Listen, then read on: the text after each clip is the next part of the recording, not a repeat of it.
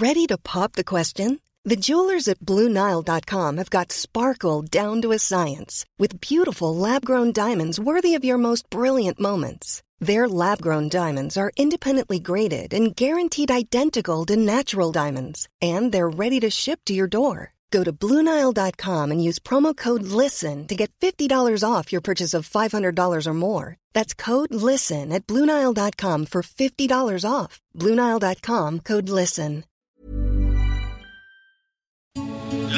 Noticias. ¿Qué tal? ¿Cómo le va? Buenas tardes. Estás a punto de escuchar Yo soy Javier Alatorre. las noticias con Javier Alatorre. La vamos a pasar muy bien. Comenzamos. Bueno, muy bien. eh, esta tarde, la verdad es que vamos a iniciar sin, sin música.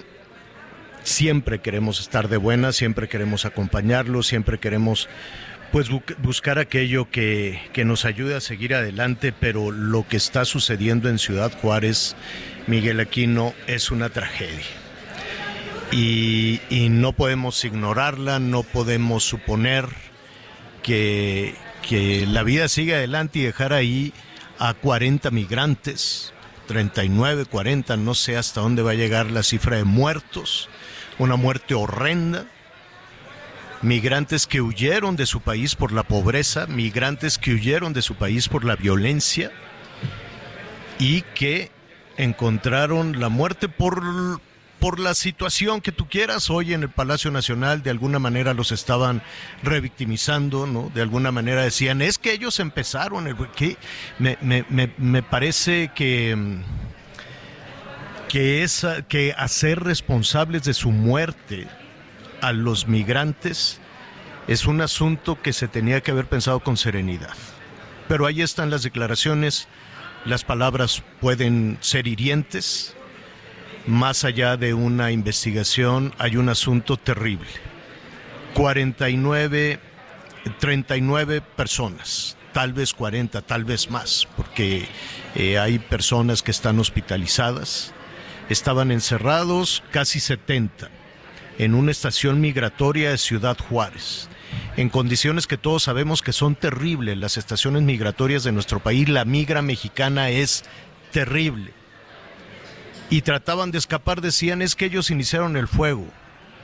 Y eso se convirtió en una tragedia. Le vamos a tener más detalles de lo que ahí está sucediendo. Una tragedia, un asunto terrible que está en desarrollo en nuestro país, que está en desarrollo en Ciudad Juárez. Miguel Aquino, ¿cómo estás? Hola Javier, ¿cómo estás? Eh, buenas tardes, buenos días, por supuesto, la mayor parte del país. 67 migrantes en total. 67 migrantes estaban en un lugar, Javier, que estaba ya sobrepoblado. La no era un espacio para 67 personas. Esta sede Son del Instituto... Son oficinas, tienen oficinas de retención, pero no era un lugar en donde pudieran tener a 67 personas. Sí tenemos que decirlo, sí fue una mala planeación por parte del Instituto Nacional de Migración. Y te voy a decir por qué, por lo que hemos estado platicando y por lo que he podido yo investigar. El asunto es que ayer hubo un operativo en las calles de Ciudad Juárez para detener a los migrantes, principalmente venezolanos, que se encuentran viviendo en las calles, que se encuentran viviendo debajo de un puente.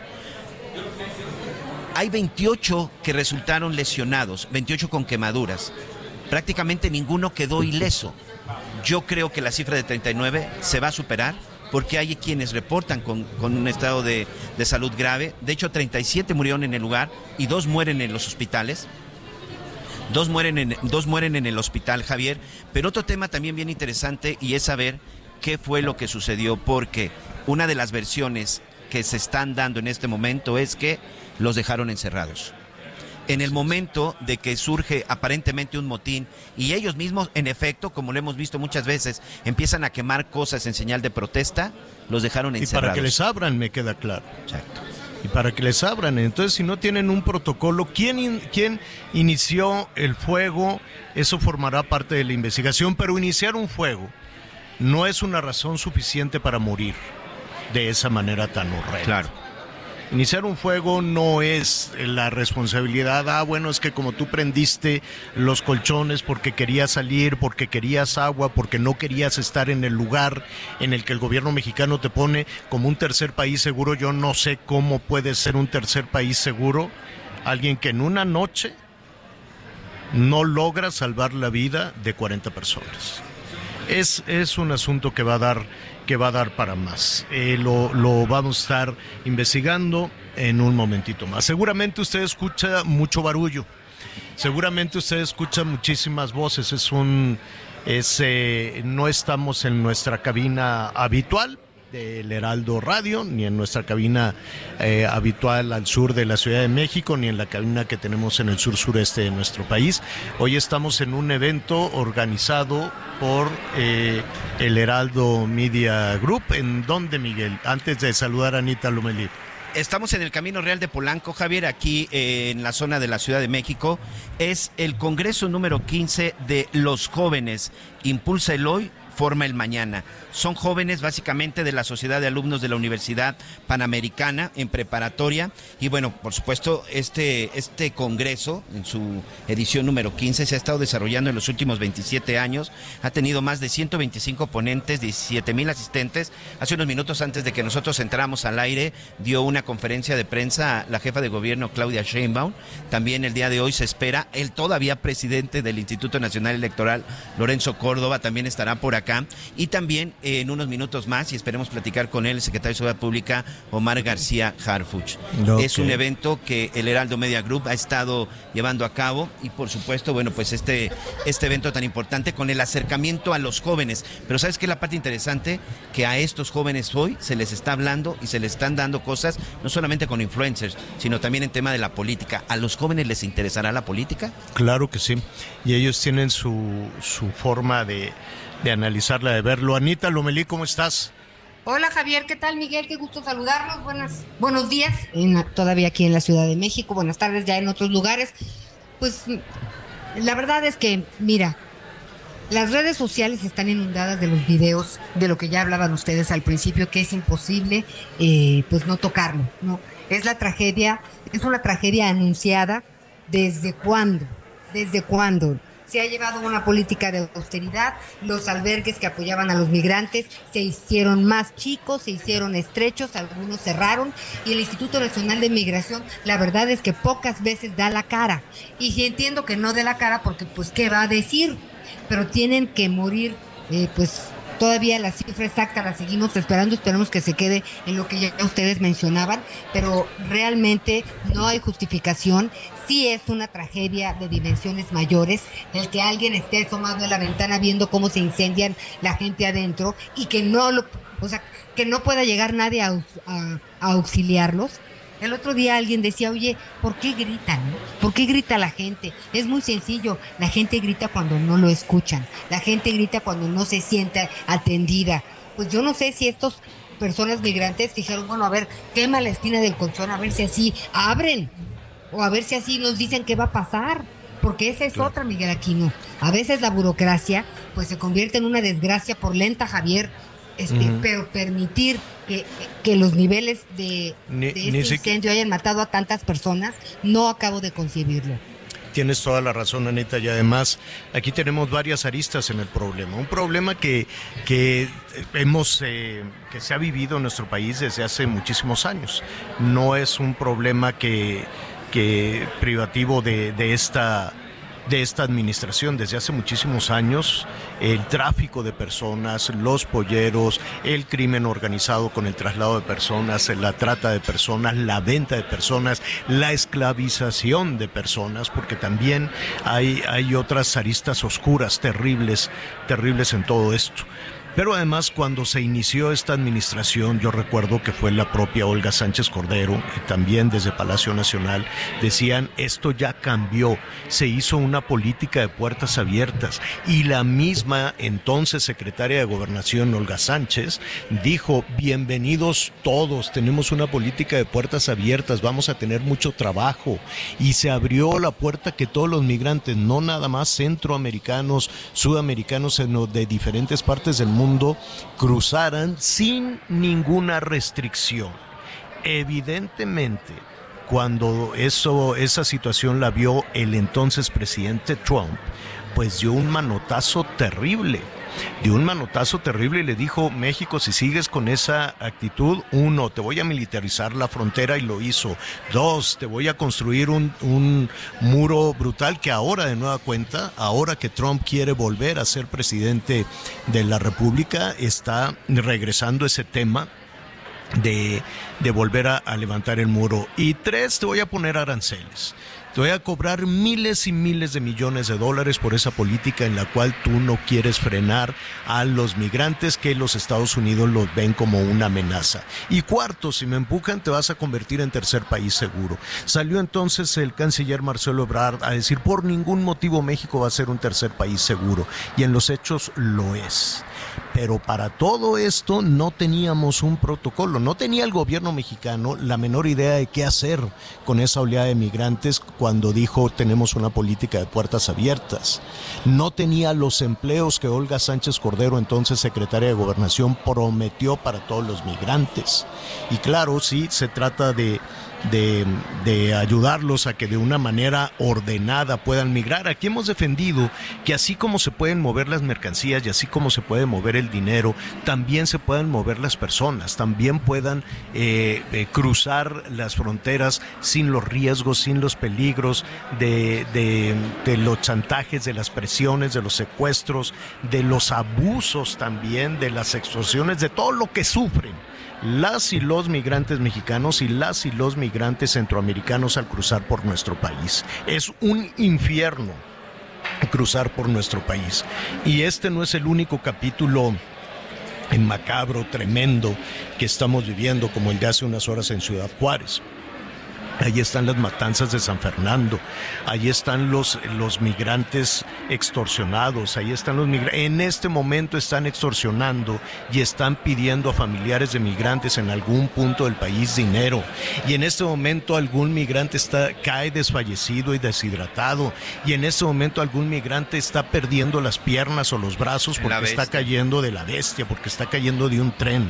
Entonces, ese anuncio que hizo el gobierno mexicano, en el 2019, 2019 en el 2019 de política de puertas abiertas a los migrantes de muy buena voluntad y diciendo esto ya cambió y ahora ya somos otros y vengan todos porque será felicidad, se ha convertido en una verdadera pesadilla. Una verdadera pesadilla. Y, y al final, Javier Anita, eh, llama la atención de pronto cuando suceden este tipo de tragedias, es cuando se dan las reacciones de los gobiernos. Acaba de, acaba de mandar un mensaje el presidente de Guatemala, Alejandro Yamatei, en donde dice, ante la lamentable tragedia ocurrida en Chihuahua, en México, instruir inmediatamente al ministro de Relaciones Exteriores, brindar la asistencia consular necesaria a las familias de las víctimas guatemaltecas. Desde el gobierno de Guatemala continuamos trabajando incansablemente por el desarrollo de nuestro país. Esto nos da a entender y por supuesto confirmaría que hay víctimas de Guatemala. Pero sabes también que, Javier, ¿por qué ayudar a su gente cuando ya viven en tragedia? Si hoy esas personas estaban en el Instituto Nacional de Migración es porque salieron de Guatemala en busca de una mejor vida, en claro. busca de más oportunidades, en busca de empleo o como sucede con la gente de El Salvador, con la gente de Nicaragua, en busca de seguridad, en busca de bienestar. Creo que el mensaje no debe de llegar después de la tragedia. Si uh -huh. se hace y se actúa de manera correcta, creo que se evitarían este tipo de tragedias. Y, aquí habrá que ver, sí, Anita. ¿Dónde, ¿Dónde, están los dictadores? Maduro, el presidente Ortega. Ah, no, ellos felices. Ellos, están? Ellos expulsando a su gente. Ellos expulsando a su gente. Dicen que ve y que te mantengan en México, ve y que te mantengan en Estados Unidos. Y además te voy a quitar la, la ciudadanía. Y además o te meto a la cárcel o te expulso el dictador nicaragüense Daniel Ortega, creo que ya el único respaldo que le queda porque le pusieron una tinda, tunda el presidente chileno Gabriel Boric ayer y el de Paraguay, durísima. Porque resulta que en la cumbre iberoamericana, la que no fue México, por cierto, no fue nadie, ¿verdad? Ni el canciller ni nadie. Fue, un, Fue, un- creo que un el desprecio. representante de- Sí, hubo un de desprecio América en México. sí, Dijo, sí, no, yo no voy ya a estos negocios. ¿Por qué? Porque México ya se dio cuenta que está de alguna manera perdiendo también la, su, su influencia en, en el lugar. Bueno, al ratito le voy a decir lo que está pasando ahí en Nicaragua. Mire, ¿qué pasa en estas estaciones migratorias? Son albergues, tienen la capacidad, son oficinas, la migra mexicana tiene la capacidad para contener a estos migrantes, porque también ha- hay algo, Estados Unidos los expulsa, Sí, sí, sí. los pone en territorio nacional en el norte Así es. y del norte los quieren mandar al sur. Correcto. Allí está Pedro Gerardo López, nuestro compañero corresponsal de Azteca Noticias en Chiapas. Pedro, ¿cómo estás? Buenas ¿Qué tardes. tal? Javier, ¿cómo estás? Buenas tardes, qué gusto saludarte. Así es, todos los migrantes que son detenidos en el resto del país, en el norte, en el centro, son enviados a la estación migratoria siglo XXI de Tapachula, esa estación creada ya hace eh, algunos años y que fue tiene una capacidad para 960 personas para albergar esa cantidad, pero que ante la gran demanda y ante este gran fenómeno migratorio que existe en, el- en nuestro país, pues se ve siempre rebasada. Eh, todos los migrantes, en el caso, por ejemplo, los de Juárez, eh, iban a ser enviados justamente a esa estación y después deportados a sus países de origen. La lógica del Instituto Nacional de Migración es enviarlos a esta estación, que es la más grande de América Latina y que fue pensada justamente para mandar a todos estos migrantes. Todos estos, est- estos lugares son eh, prácticamente Creo que por ahí Se nos cortó la... la señal con Pedro, Pedro Gerardo López. Vamos a tratar de recuperarla. Hay una información que ahorita está confirmando. No sé cuántos son de los muertos, cuántos son de los lesionados, Javier, pero ¿por qué el mensaje del presidente de Guatemala? Parece que de los 67 migrantes detenidos en Ciudad Juárez, 28 eran guatemaltecos. 28 eran guatemaltecos, entonces, insisto, ahí habla de que 28 guatemaltecos por lo menos en esa zona, en ese punto, en ese lugar, habían salido de su país en busca de mejores condiciones. Qué terrible, qué terrible situación, verdaderamente dramático lo que está, lo que está sucediendo. La responsabilidad también de todos los gobiernos, ¿eh? la responsabilidad del gobierno mexicano, el gobierno guatemalteco, nicaragüense de Venezuela. ¿Qué quiere que le diga? De Nicaragua y de Venezuela se lavan las manos. Nicaragua y Venezuela lo deja, eh, deja una situación al garete. Ayer le decía, en cuanto logremos restablecer la comunicación Ya está Pedro Gerardo. Ahora sí, Pedro, te escuchábamos, se nos cortó la comunicación. Así es, te decía que esta es la estación migratoria siglo XXI, la estación eh, más grande de América Latina, creada para albergar a 960 personas y que bueno, se ha, habido, eh, se ha visto siempre rebasada por la gran cantidad y la demanda que hay de- del Instituto Nacional de Migración por concentrar a los migrantes para ser deportados a sus países de origen. Lo que sucede en la operación del instituto es que cuando son detenidos, principalmente en, en la frontera eh, norte del país, son concentrados en estos centros y enviados aquí para ser seleccionados por nacionalidad y deportados a sus países de origen o simple y sencillamente con este nuevo programa donde tienen que permanecer en México mientras tienen una- cita para poder eh, presentarse ante la Oficina de Aduanas y Protección Fronteriza, son enviados aquí al sur y es aquí en donde permanecen esos migrantes. Si me preguntan si tienen las condiciones, por supuesto que no tienen las condiciones, porque son centros que fueron creados únicamente para atenderlos de manera temporal, es decir, para realizar algún tipo de trámite y después poder salir. Pero lo que sucede es ahora es que los concentran aquí, rebasan la mayoría de las veces más de dos mil personas y bueno, la saturación se da justamente como lo que sucedió allá en Juárez, Javier.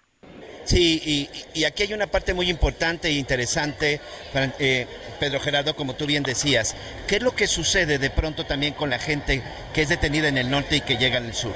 Ahorita, la situación que pasó en Ciudad Juárez seguramente va a encender las alertas. No sé si habrá un operativo para tratar de contener los migrantes que ya se encuentran en el sur para que no sigan avanzando hacia el norte del país. Esa es otra de las cosas que también hay que estar observando. Y además, así como no son las condiciones, de pronto estos operativos, y, me quiero adelantar y utilizar un calificativo, me parece que fue un, un- un operativo en donde ni siquiera consideraron la cantidad de personas que iban a ser detenidas y que iban a llegar a este instituto. No sé si sucede algo similar en Chiapas.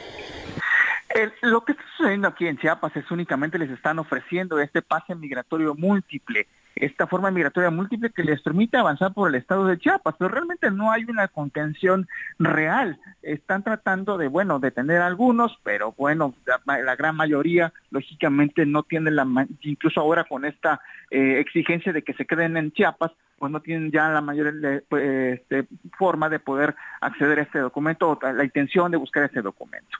No hay uno, hasta ahora, hasta hoy, no hay en este momento un operativo real de contención como lo vimos hace algunos años, donde estaban todos estos 21 puestos migratorios solo en la carretera de la costa chiapaneca, ya se desmantelaron, los migrantes están avanzando, los que incluso tienen una cita con el CBP One están viajando eh, por, avión del sur hacia el centro del país o hacia el norte.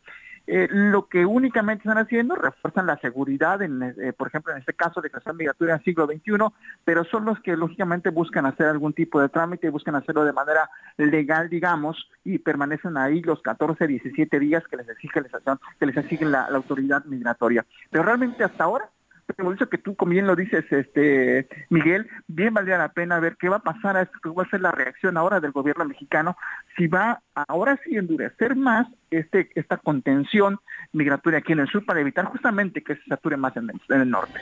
Pues ahí está. Anita Lomelite quiere comentar. Yo creo que sería un momento, digo tarde, pero finalmente no es tarde para evitar eh, pues mayores desgracias, sentarse y hablar de nuestra política migratoria, porque este ofrecimiento de que los migrantes podrían trabajar en programas como Sembrando Vida, ¿qué pasó? ¿Cuál es el seguimiento? ¿Tuvo resultados? ¿No tuvo resultados? La Comar en cuatro años ha entregado 350.223 solicitudes de asilo. Es la Comisión Mexicana de Ayuda a Refugiados tenemos una situación desbordada por todo esto. Pero precisamente eso es lo que provoca muchos que de, venir más. Muchos de los que estaban allí encerrados en la estación migratoria que, se quemó, los acababan de, meter a esa estación ayer, lunes. Los que mandó Estados Unidos, sino los que estaban pidiendo limosna en las calles de Ciudad Juárez. Correcto estaban limpiando parabrisas, estaban pidiendo dinero, estaban pues tratando de emplearse de alguna manera y esa es otra de las aristas que habrá que revisar. ¿Qué hace el gobierno municipal y el gobierno del estado con esa decisión de no quiero personas mendigando en la calle, métanlos a esa estación migratoria? O sea, todavía de esta situación tan dramática, hay mucho que conocer. Lo que se hizo en las calles de Juárez, lo que pasó en la estación migratoria, el nivel de responsabilidad del municipio, el nivel de responsabilidad del gobierno del Estado, el protocolo y la forma en que actuaban los responsables de tener encerrados a los migrantes en este, en este centro que entiendo que es federal, entiendo que no es una responsabilidad estatal, y el Instituto Nacional de Migración. Y si empujamos más, el gobierno federal. Claro. Claro, porque ya te decía, fue este operativo que desde mi punto de vista, pues es un operativo que no consideras, Javier, no, esas instalaciones no tenían la capacidad para albergar a 67 personas. Y desde ahí me no parece. No es un albergue. No es un albergue. No, es, un, es, una estación. Es, como allá. claro. Exacto, es como allá, es, es como allá en Chiapas, ¿no, Pedro? No son, no son albergues. No, no, no, sin lugar a dudas, no son albergues, únicamente son espacios en donde sí efectivamente existen estas eh, tipos celdas, se le puede llamar, porque incluso sí, sí tienen puertas, están cerrados, y, bueno, únicamente tienen un espacio, una colchoneta en donde están eh, los migrantes para poder permanecer, mientras realizan este trámite que tienen en exigencia por la autoridad eh, mexicana, que, que, bueno, no es más que un, un lugar pues si me permiten la, la, expresión, es prácticamente como una celda, porque no tienen mayores circunstancias para poder permanecer ahí de manera cómoda, digamos, los migrantes, ¿no? Este, y la más grande es esta, pero el resto no están preparadas, son oficinas que fueron adaptadas para tener a los migrantes en la mayor cantidad o el tiempo mayor que sea necesario por las autoridades mientras están ahí en, en esos lugares. Estaremos viendo y escuchando hoy por la noche con eh, pues el impacto que lo que ha sucedido en la frontera norte pueda tener en la frontera sur y tratar de, de, tener con imágenes un poco la descripción que nos estás dando de la migra mexicana. Mucho cuidado, Pedro, gracias. Les mando un fuerte abrazo. Saludos, Anita. Saludos, Miguel. Gracias, es Pedro, Pedro Gerardo López. Oiga, vamos a hacer una pausa rápidamente, vamos a regresar. Le ofrecemos una disculpa, se oye ahí muchísimo barullo y pues eh, algunas eh, personas que, que llegan y, y, y pues nos saludan y demás. Le vamos a contar después de una pausa qué está pasando aquí, quién organizó, quién viene. Aquí anda Marianito, mi sobrino, lo voy a ir a buscar en los anuncios. Viene Ninfa Salinas, del Grupo Ninfa Salinas. al también. rato, ¿eh? también. Sí, sí, sí. Vamos a hacer una pausa y volvemos.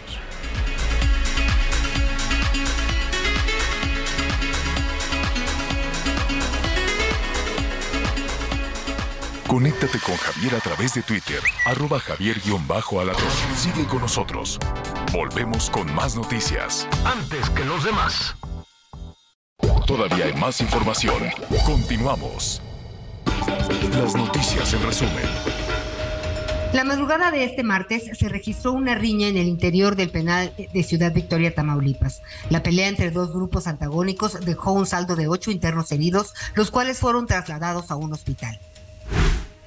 Personal del Instituto Nacional de Migración rescató a 94 personas extranjeras que eran transportadas hacinadas en la caja de un camión en el municipio de Juárez, en Nuevo León. En la unidad viajaban 19 menores de edad. La SEP presentó una nueva campaña llamada Si te drogas te dañas, con el objetivo de informar a estudiantes de secundaria y media superior sobre los efectos nocivos que las drogas causan. La campaña se enfocará en explicar qué son las drogas, cómo es el fentanilo, la cannabis, el tabaco, alcohol y pues otras cosas, incluso los vapeadores. Hoy el dólar se compra en 17.69 y se vende en 18.71 centavos. Bueno, oiga, eh, y en Estados Unidos, además, pues tenemos el otro frente abierto eh, entre básicamente no es necesariamente entre la Casa Blanca, no es necesariamente entre el gobierno de los Estados Unidos. Tenemos muchos frentes abiertos, básicamente el de las cuestiones de seguridad, las agencias de seguridad, ya sabemos que la DEA, ya sabemos que el FBI ha cuestionado la falta de acción del gobierno mexicano, dicen, pues en pocas palabras, el gobierno mexicano no está haciendo nada para contener al crimen organizado y eso además se puede interpretar de muchísimas formas. Y los legisladores los senadores, los congresistas, primero republicanos, ahora republicanos y demócratas, eh, pues están eh, de alguna manera señalando esta, pues no nada más esa falta de acción, ¿no? Han dicho también que algunos elementos del gobierno mexicano, pues de alguna manera tienen cercanía con el crimen organizado y todavía, todavía más. Eh, ellos han, ellos han señalado que eh, pues que hay una suerte de narcoestado, que ese es un asunto terrible. Lo que dicen es que el, hay partes de México controladas por el crimen organizado partes que no tienen, en las que el Estado mexicano, en las que el gobierno, tanto el gobierno municipal, estatal o federal, no tendrían el control de esta situación. Una acusación muy, muy seria. Y justo hoy, de nueva cuenta, el eh, secretario eh, de Seguridad Nacional, el responsable de la Seguridad Nacional allá en los Estados Unidos, Alejandro Mayorkas, dijo precisamente que eh, eh, pues se criticó criticaron también al gobierno mexicano por el mismo tema, el tráfico de fentanilo. Este, la mayor parte del territorio, dicen que una parte, no la mayor, dicen que una parte del territorio mexicano estaría controlada por el narco y además un asunto que, le, que cada vez va tomando mayor dimensión allá en los Estados Unidos en, el sentido de declarar al narco mexicano como su principal enemigo.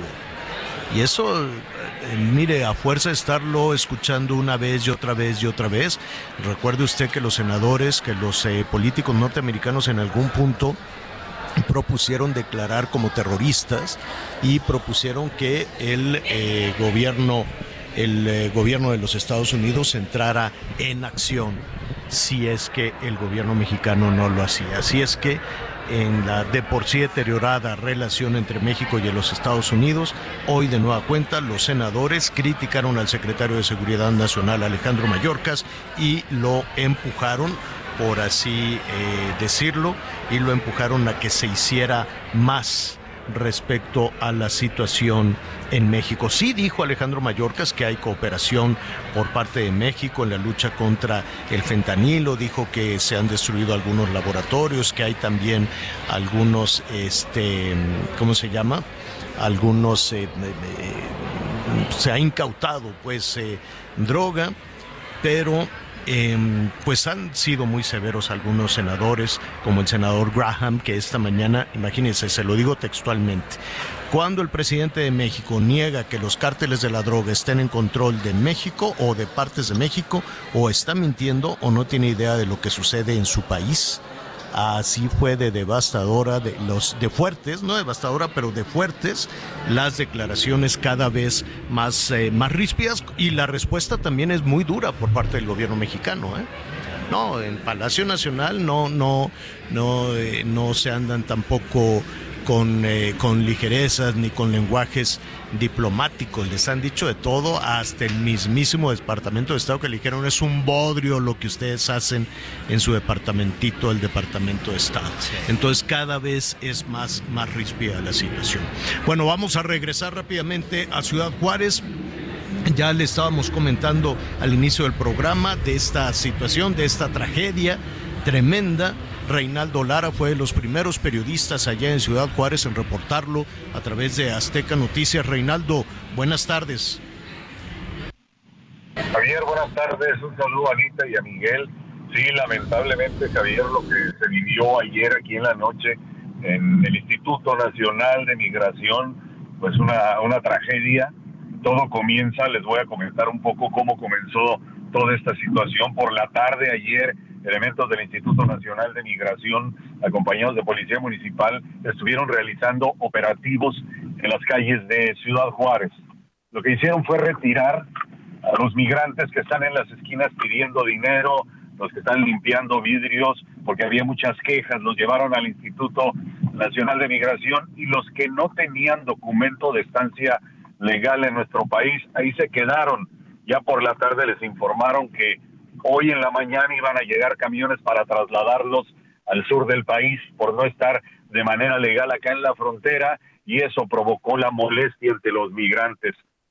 Crearon un amotinamiento, se juntaron, empezaron a gritar, querían salir a la fuerza y en ese momento elementos del Instituto Nacional de Migración salieron a pedir ayuda. Ellos allá adentro, donde los tienen, son una especie de celdas en estas instalaciones que están bajo un puente internacional. Mientras salen los elementos de migración a pedir ayuda de la Guardia Nacional, los migrantes prendieron colchones, los pusieron en la puerta del acceso a sus celdas y pues le prendieron fuego, comenzó el humo, no había por dónde salir. Cuando llega la ayuda, no podía ni siquiera entrar a rescatarlos y fue necesario la llegada de bomberos, protección civil, del ejército mexicano, sin embargo, cuando hicieron un boquete, cuando ya empezaron a sacar a los migrantes, lamentablemente pues muchos estaban intoxicados, otros quemados y iban sacando heridos, los que ya sacaban sin vida los dejaban en el estacionamiento. Hubo un momento que se tapizó lamentablemente el estacionamiento de cuerpos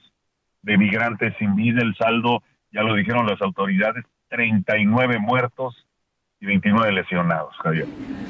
Eh, resulta muy difícil entender por qué ellos, de acuerdo a lo que se sabe hasta el momento, desde luego que todo esto se tiene que, investigar en qué condiciones, en qué condiciones estaban, que estuviera eh, cerrada, eh, cerradas estas, estas celdas y eh, cómo consiguieron el pues el precursor, no sé cómo decirlo, no sé con qué habrán prendido fuego a las instalaciones y resulta muy complicado imaginarse que puedas apilar colchones en la misma entrada, en la misma entrada de, de la de la celda. Ah, y aquí, aquí hay otra cosa este, que, que se ha estado manejando, Reinaldo.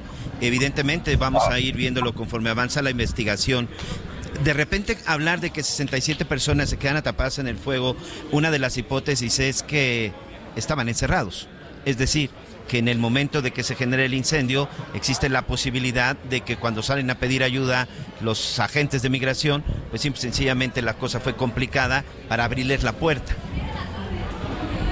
Sí, lo que mencionan, Miguel, lo que mencionaban los agentes del Instituto Nacional de Migración y de Guardia Nacional, los primeros en estar en el lugar, es que, que al momento que los migrantes se amotinan, que exigen que los dejen salir, ellos siempre han estado ese, ese edificio del Instituto Nacional de Migración es donde ya concentran a los migrantes que no tienen documentos para hacer su traslado. Algunos llaman para deportación, algunos son para llevarlos a otras partes del país. Entonces están resguardados, obviamente están en celdas para que no se puedan ir del lugar, los dejaron encerrados, salen a pedir ayuda y es el momento que prenden los colchones, todos están con colchonetas. Aquí la situación es que no hubo ningún precursor, mencionaban los elementos de bomberos, los que llegaron a apagar el fuego, que hicieron algunas revisiones, todavía no han terminado el peritaje, pero ellos mencionan que utilizaron unos cables de corriente para provocar el fuego y poder encender estos colchones. Sí, porque incluso en, ese afán de pronto para desmarcarse decían, es que eh, les lanzaron solventes, por eso fue que el fuego eh, inició, pero a lo mejor tú ves el fuego, a lo mejor tú ves el incendio, por instinto corres. El problema es que no había para dónde correr porque no lo podían hacer porque estaban encerrados. Oye, Reinaldo, dime algo, ¿hay en, en se sabe algo de la de la investigación eh, independientemente de de, la Fiscalía General de la República? ¿Hay alguna investigación local? ¿Hay, algún, tú se ha hablado de algún nivel de responsabilidad del municipio, del gobierno del Estado o todo quedará eh, hacia el gobierno federal, hacia el Instituto Nacional de Migración? Javier, es una situación, está todo muy hermético aquí en el lugar, incluso desde anoche que estábamos ahí, quienes te daban información era quienes estaban entrando y saliendo, rescatistas, paramédicos, bomberos, policías, era de quienes podías obtener alguna información de lo que sucedía. El Instituto Nacional de Migración llegó incluso el delegado, nadie quería hablar. Las autoridades estatales y municipales que se acercaron dijeron que era cuestión de migración, que eran los únicos autorizados para dar información de lo que sucedía y ahora conforme pues trabajan en la investigación, la investigación la maneja la Fiscalía General de la República, pero colabora la Fiscalía de Justicia del Estado de Chihuahua, porque ellos también se tuvieron que llevar los cuerpos al CEMEFO y ahí están trabajando en la autopsia de todas estas personas. De lo que ha surgido de información es lo que les comento, que ellos, al momento de estar haciendo su protesta, de ver que no obtenían una respuesta de las autoridades, por eso prendieron estos colchones como para aumentar el nivel de la protesta sin medir obviamente el nivel de riesgo que ellos iban a pasar. Incluso cuando llegan las autoridades, lo que fue bomberos y ejército hicieron unos boquetes adentro del edificio en la parte trasera para por ahí poder empezar a sacar a los migrantes. Ya habían sacado mujeres y niños que están en una área diferente, no en el área donde se concentró el fuego, que es donde estaban todos los hombres. Y, y lamentable fue la imagen cuando empiezan a sacar los cuerpos cargando las autoridades, muchos días sin vida, el estacionamiento se llenó, los dejaban ahí, otros iban en ambulancias, los hospitales ahora están sitiados, Guardia Nacional vigila, así como autoridades estatales, donde se encuentran los 29 migrantes que lograron salvar su vida. Reinaldo, estaremos pendientes de, tu crónica, lamentable, triste eh, situación que está viviendo en Juárez y hemos estado también hablando con nuestro compañero Pedro Gerardo López en, eh, Chiapas, donde pues las condiciones también del Instituto Nacional de Migración están tremendas, ¿no? Tremendas en cualquier momento por la llegada de miles y miles de personas, aquella situación fuera de control, sin un protocolo. Eh, esperemos que no se repita una tragedia, una tragedia como esta. El, eh, el saldo hasta este momento, Reinaldo, sigue siendo 39 de muertas. Sí. Hasta este momento la confirmación de autoridades federales y fiscalía acá en Juárez es de 39 muertos y 29 lesionados. ¿Se sabe la nacionalidad? ¿Hay posibilidad de, que las víctimas... dieron a conocer la nacionalidad y que todos son varones, todas las víctimas, tanto las mortales como los, los lesionados. hay colombianos, ecuatorianos, guatemaltecos, hondureños y venezolanos. El grueso de las víctimas son de Guatemala, Javier. 28 confirmó ya el gobierno. 28, guatemaltecos. Lo que no está claro es cuántos son, cuántos de esos 28 fallecieron o está o resultaron lesionados. Sí, porque te dan la lista del total y de las nacionalidades, pero no te dicen quién está herido o quién lamentablemente. El estado de, salud, Reinaldo, de estos eh, 29 que están todavía, 28 que están todavía en el hospital, eh, bueno, de estos 28 lesionados, mejor dicho, ¿cuántos están en el hospital y sabemos cuál es su situación de salud? Según el primer reporte, incluso te menciono de toda la información ha surgido de quienes trabajaron en el lugar. Los rescatistas, elementos investigadores, la mayoría de todos los que se fueron lesionados iban en estado grave, muchos están en terapia intensiva, se está trabajando en ellos y, lamentablemente pueden venir más víctimas mortales en las próximas horas. Qué terrible y desde luego pues muchos eh, venezolanos, centroamericanos protestando con dudas, con miedo, ahí en las instalaciones de, de migración, el Instituto Nacional de Migración allí en Ciudad Juárez. Estaremos atentos a, a tu crónica, Reinaldo. Muchísimas gracias. Gracias, un saludo desde la frontera. Gracias, es Reinaldo, lo estaremos viendo hoy por la noche con, con, eh, su, con su crónica. Fíjate, Javier, de repente como periodista nos han tocado cubrir muchas cosas y se nos vienen muchas cosas a la cabeza. El News Divine, el caso Lobombo, eh, de pronto, o sea, no me quiero ni imaginar la situación de cómo muere una persona quemada. Dicen que son de las peores, de las peores muertes. Creo que esos casos son casos que hasta el día de hoy están en la, están en la impunidad. la responsabilidad de haber cerrado, de no haber cerrado, de no haber tenido los controles. Espero que no sea un caso que quede a la ligera. Y aquí también de pronto se, se, señala mucho las condiciones en las que se tienen, pero eso no estaría sucediendo si no se hace algo en Centroamérica, si no se hace algo también en Sudamérica. Y también hay otra parte.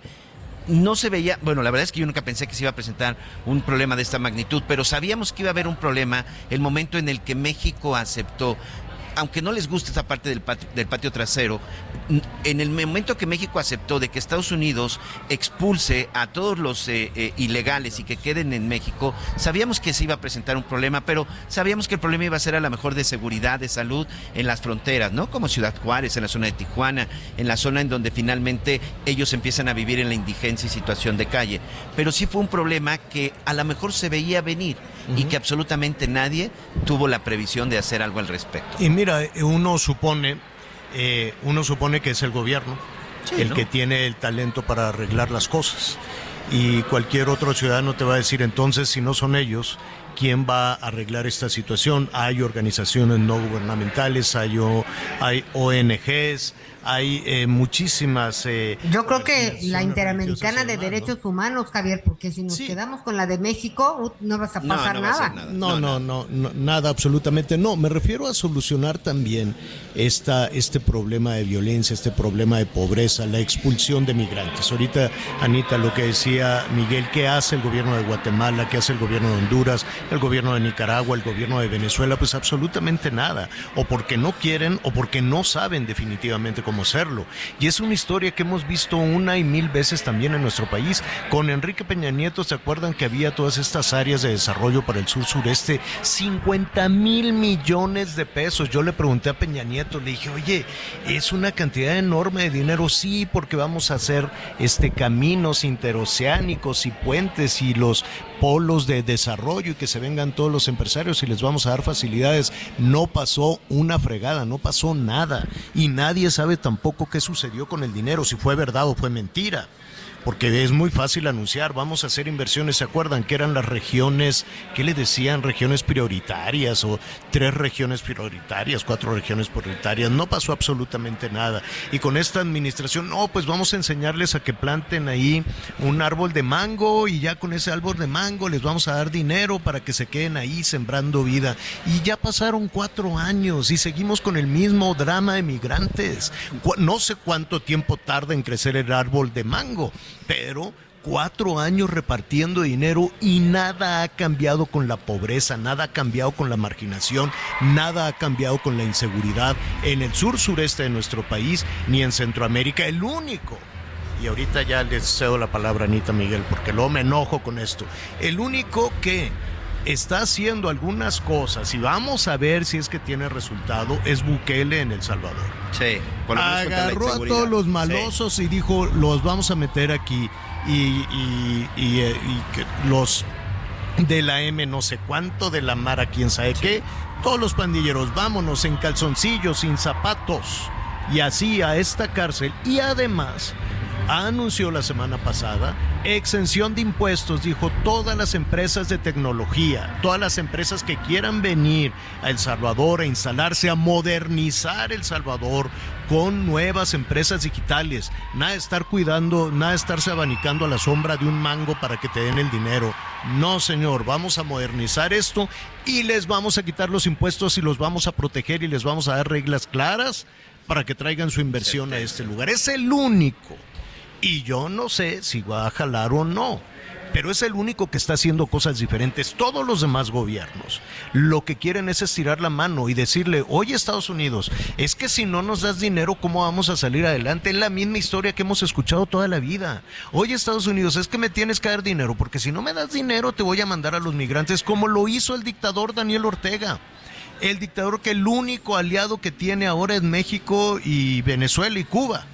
Nada más trataron de defenderlo ahí, trató Cuba en la Iberoamericana de decir, ay, es que qué gachos, porque no invitaron a Nicaragua? Y que se le pone al tiro Boric, el de Chile, le dijo, ya basta de estar protegiendo a ese dictador.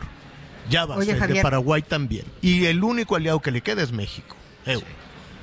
Fíjate que escuchando todo lo que, bueno, todo lo que hemos escuchado esta mañana, lo que estamos reflexionando hoy, eh, ¿dónde está el humanismo mexicano? Todas y todos de alguna forma somos migrantes, ¿no? Sí, eh, esta es una parte que también se tiene que analizar.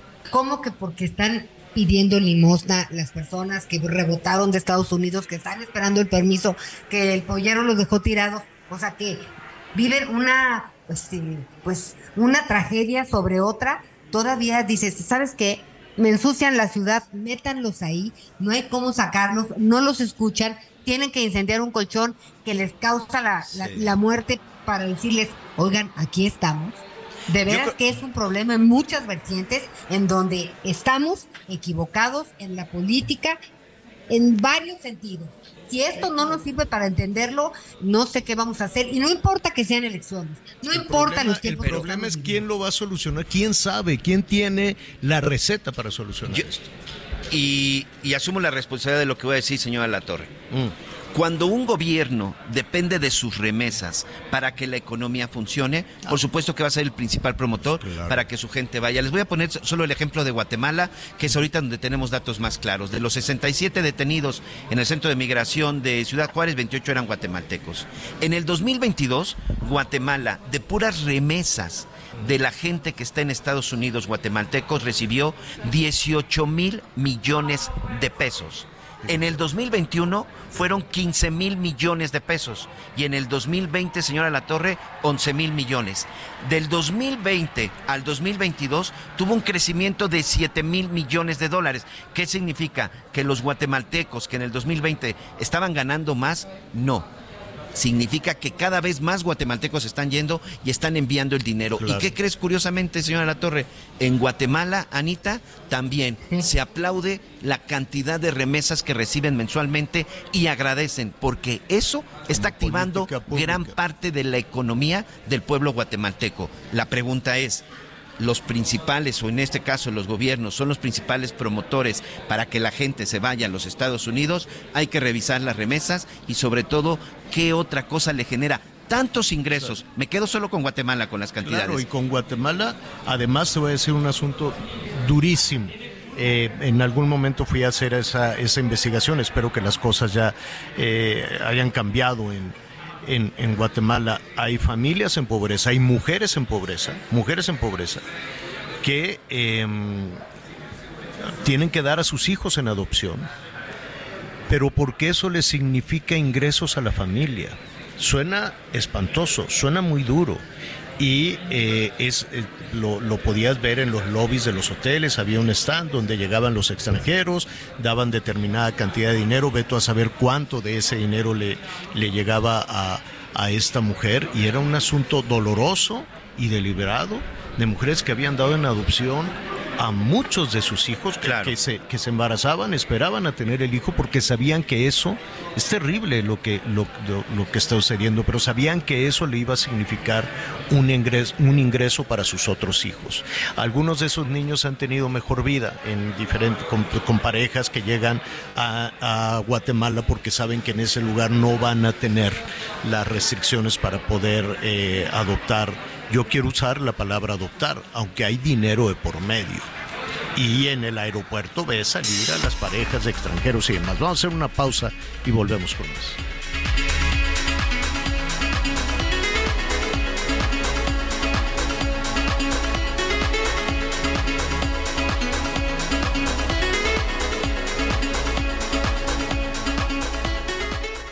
Conéctate con Miguel Aquino a través de Twitter, arroba Miguel Aquino. Toda la información antes que los demás. Ya volvemos. Todavía hay más información. Continuamos. Un teniente coronel fue detenido por su presunta responsabilidad, escuche usted bien, Hiring for your small business? If you're not looking for professionals on LinkedIn, you're looking in the wrong place. That's like looking for your car keys in a fish tank. LinkedIn helps you hire professionals you can't find anywhere else, even those who aren't actively searching for a new job but might be open to the perfect role. In a given month, over 70% of LinkedIn users don't even visit other leading job sites. So start looking in the right place. With LinkedIn, you can hire professionals like a professional. Post your free job on linkedin.com slash people today. En el hackeo que sufrió la Sedena en septiembre de 2022. Esto derivó en la publicación de presunto espionaje a civiles y otros temas. Jesús N., quien se desempeñaba en la Dirección de Informática del Ejército, fue recluido en la prisión del campo militar número uno, acusado de infracción a los deberes militares. ¿Qué tal, eh? Y con esto vamos a pues, un recorrido por los estados en la información. La pandemia de COVID-19 se afrontó gracias al compromiso y coordinación que se estableció en la Mesa de Salud, en donde la Universidad de Guadalajara y los hospitales civiles participaron, por lo que el gobierno de Jalisco les reconoció con una estatuilla con motivos de arte guillárica, cuyo nombre en la lengua de dicho pueblo originario significa solidaridad y generosidad entre dos o más personas por el bien común y que recuerda también las estrategias conjuntas como Radar Jalisco, Estamos Juntos y lo traemos bien puesto y el programa de vacunación, entre otras. Ricardo Villanueva Lomelí, el rector general de la Casa de Estudios, destacó que este galardón también permite reconocer a los profesionales de la salud que aportaron su expertise en todas las mesas de trabajo, abonando a la contención de la pandemia de COVID-19 en Jalisco y que gracias a ese esfuerzo coordinado se logró ser un ejemplo nacional y que se salvaran miles de vidas. Desde Guadalajara, Mayeli Mariscal, Heraldo Radio.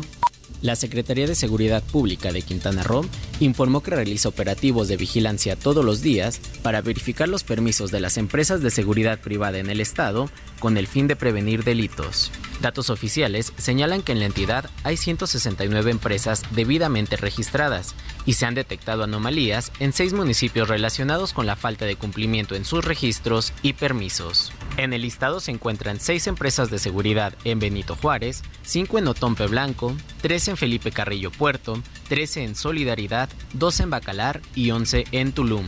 El secretario de Seguridad del Estado, el contraalmirante Rubén Ollarvide Pedrero, explicó que estas empresas se encuentran fuera de registro porque están vencidos sus permisos y no han renovado sus licencias para operar de manera legal. Al ser detectadas, se les canceló el servicio para prevenir delitos como los robos en fraccionamientos. El secretario exhortó a la ciudadanía y a los sectores empresariales a verificar la autenticidad de permisos de las empresas a través del número de emergencias 911 y de esta manera asegurarse que se encuentran dadas de alta ante la Secretaría, informó Ángel Villegas. Muy bien, ya estamos de regreso. Muchas gracias, muchas gracias Anita Lomelí. Aquí el señor Anatorio acaba de sacar su calculadora. Sacando, sacando cuentas, 5 millones 600 mil dólares. Mire, Es que resulta, a ver, déjeme contarle, porque está aquí en las sumas y restas, no, no me, a mí no me alcanza. Yo dije, ¿ya nos van a subir el sueldo? no, todavía no. Es que el, el Elon Musk este dijo, ¿saben qué ya, eh? Hasta aquí se acabó, ¿no? Este, se acabó la Navidad. ¿Qué? Este, ¿Por qué quiere ser un Grinch a ese señor? su casa, los pastores, se acabó la Navidad. Este 15 de abril, a ver, solo, solo las cuentas eh, verificables, déjeme hacer así, es, es solo ¿Y eso las se- cuentas verificadas van a ser elegibles para estar en las recomendaciones para ti. Entonces, este, es la única forma, dice, realista de acabar con los bots. De lo contrario, es una batalla perdida sin esperanza. Además de todas las votaciones así de, ¿verdad que me quieren mucho? ¿No? Y entonces sí, todos votan así. Ya a los políticos les encanta. Acaba de hacerse una encuesta por Twitter y, y así como en las elecciones de Cuba, qué descarados los del Partido Comunista. No, renovaron. Este fin de semana fueron sus elecciones. ¿Y qué creen, Anita Miguel? Los ganadores para renovar el Partido Comunista fueron todos los candidatos del Partido Comunista, ninguna oposición, cero. Así que barbaridad, ganaron solo los 470 candidatos del Partido Comunista son los que ganaron, el pueblo nos ama, nos quiere mucho y no quisieron poner a ninguno de ninguna otra cosa. O sea, más piña que eso no puede haber, ¿no? Pero bueno, hay quienes se la creen y dicen, sí, qué barbaridad, y vamos a darles eh, medallas y preseas a estos que andan ahí, este, pues haciendo todas esas piñas, es mentira, pero bueno.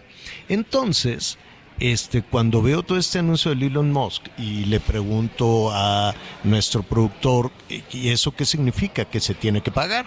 Y entonces el Elon Musk dice, págame unos 8 dólares, creo, 8 dólares al mes son, a ver, ¿Ocho ahorita, para tener el Twitter Blue son 8 dólares al mes o si no son 84 dólares al año. Pon tú que los que manejan, ¿no? Twitter Blue para iPhone, 11 dólares al mes. Entonces son, no, no, pues la cuenta ya, No, ya sé, güey. ya se va a ir más. Qué O buena sea, forma de- le va a dejar Ya más que va, los ya va a vivir de nosotros el señor. No, pero a ver, yo me imagino los que manejan eh, los bots, ¿no? Así de que, ah, me caíste gordo, dices algo, ¿no? Algo, por ejemplo, algún gobernador, una gobernadora. O dices que no le crean a alguien. que no le crean. Ah, ¿te acuerdas cuando dije no le crean a López Gatel que se me echaron encima?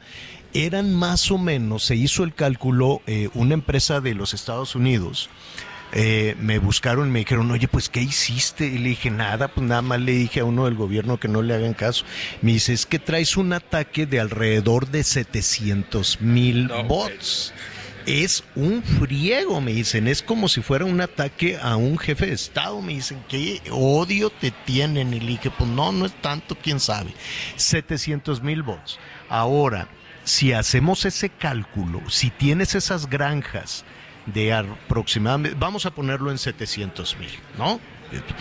Y, hacemos la cuenta, pues tendrías que estar pagando 5 millones 600 mil dólares mensuales para mantener tu granja.